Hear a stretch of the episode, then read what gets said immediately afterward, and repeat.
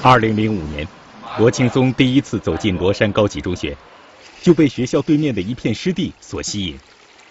然后上面有很多鸟，鸟从天上飞来飞去的，都是一种原生态的。呃，有一条小很小很小的河。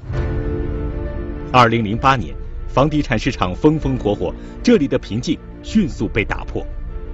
在开发过程中呢，就把这片林子呢破坏，工地的土往河岸边推，然后呢，有些树呢也也被砍。现代化的高楼酒店带来了城市的欣欣向荣，却刺痛了罗青松的心。光鹭鸶就四十多种，还有其他的本地的十多种鸟，而且鹭鸶呢都是国家二级保护动物，生态价值非常巨大。罗青松开始为这些鸟儿的家园奔走，为这片罗山仅有的湿地奔走。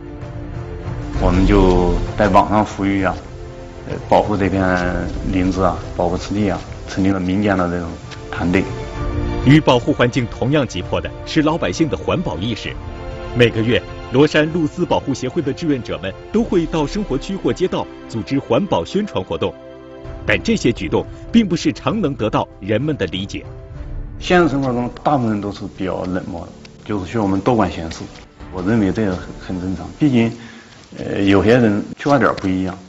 在罗青松他们的持续奔走努力下，罗山仅剩的这片湿地终于得以存留。每年四月，上万只鹭鸶会如约而至，那时是罗青松他们最欣慰的时候。呃，如果是我们仅剩的这一块湿地不保护好，对子孙后代来讲，我们都是非常的遗憾的。